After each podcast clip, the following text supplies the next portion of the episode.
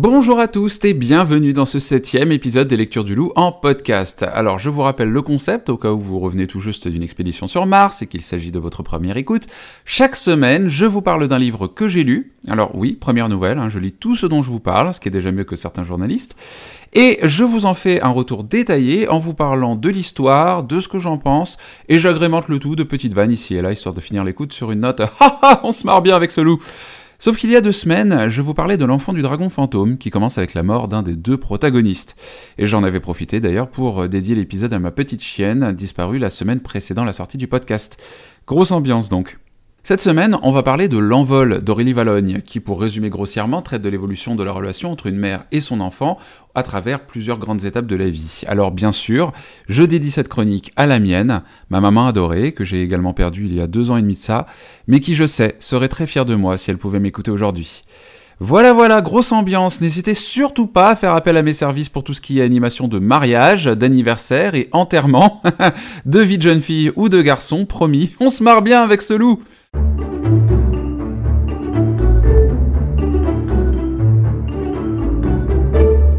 parlant de grosses poilades, je vous avais déjà fait un retour en podcast sur La Ritournelle, la comédie familiale d'Aurélie Valogne sortie l'année dernière, qui, alors, m'avait certes fait passer un bon moment, mais qui n'était pas non plus, selon moi, le meilleur titre de l'Autriche jusqu'à présent. Euh, moi, je cherche pas forcément à rire quand je lis du Aurélie Valogne. J'aime bien quand sa plume me procure des émotions, et ça se sent que elle, elle aime bien aussi en donner à son lectorat. Le point commun à tous ces ouvrages, et j'invente rien parce qu'elle le dit elle-même dans une interview, c'est l'injustice. Un petit garçon que l'on traite de cancre alors qu'il travaille dur à l'école, un grand-père comédien qui perd peu à peu la mémoire. Et dans l'envol, Aurélie Valogne nous parle des strates socio-professionnelles, cette fameuse pyramide de la ségrégation moderne.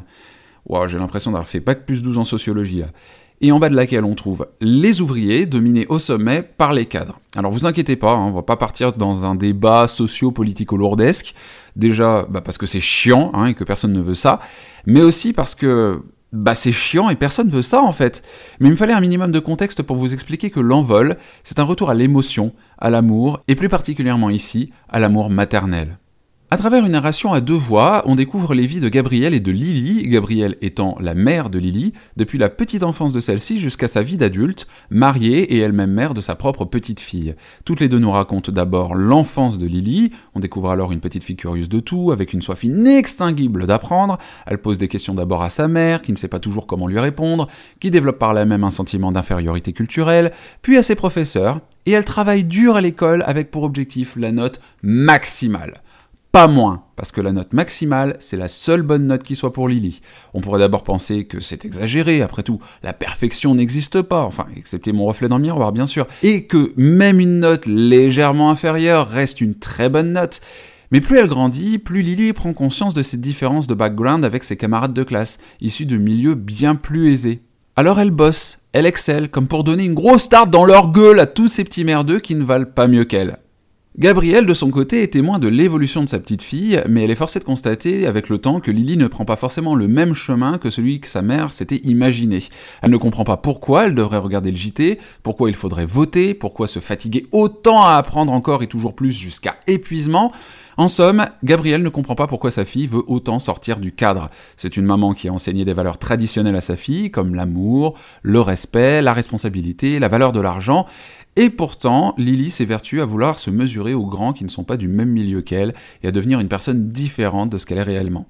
Alors le fossé se creuse. Mère et fille vivaient pourtant une relation fusionnelle, complice, réconfortante.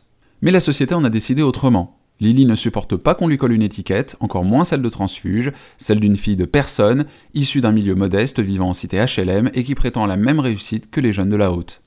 Et sur la route de cette réussite, les obstacles sont nombreux pour Lily, que ce soit au collège, avec des problèmes de puberté que l'adolescence féminine implique, en prépa avec des professeurs qui ne manquent pas de souligner que Lily n'y a pas sa place, ou encore avec sa mère qui lui rappelle également qu'elle se prend pour ce qu'elle n'est pas.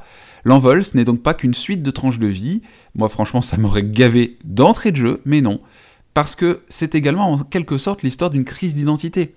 Lily cherche sa place dans un monde qui ne lui donne pas le moindre indice, qui s'obstine à ne pas lui laisser sa chance, et dans lequel la jeune fille, puis jeune femme, ne peut compter que sur elle-même et sur ses atouts dont les plus remarquables sont ses connaissances, sa volonté et son acharnement. Aurélie Valogne signe donc avec l'envol un retour à l'émotion. Moi-même, j'ai été touché par cette relation fusionnelle décrite avec talent par l'autrice, toujours avec un vocabulaire accessible, une prose en accord avec son temps qui rend le roman très moderne. J'ai aussi été pas mal agacé, j'avoue, par le chapitre de l'œuvre d'art qui m'a fait réaliser que même si je comprends le personnage de Gabriel, je me suis naturellement rangé du côté de Lily, tout simplement parce que j'ai dépassé la trentaine, ok, mais je ne suis pas un daron.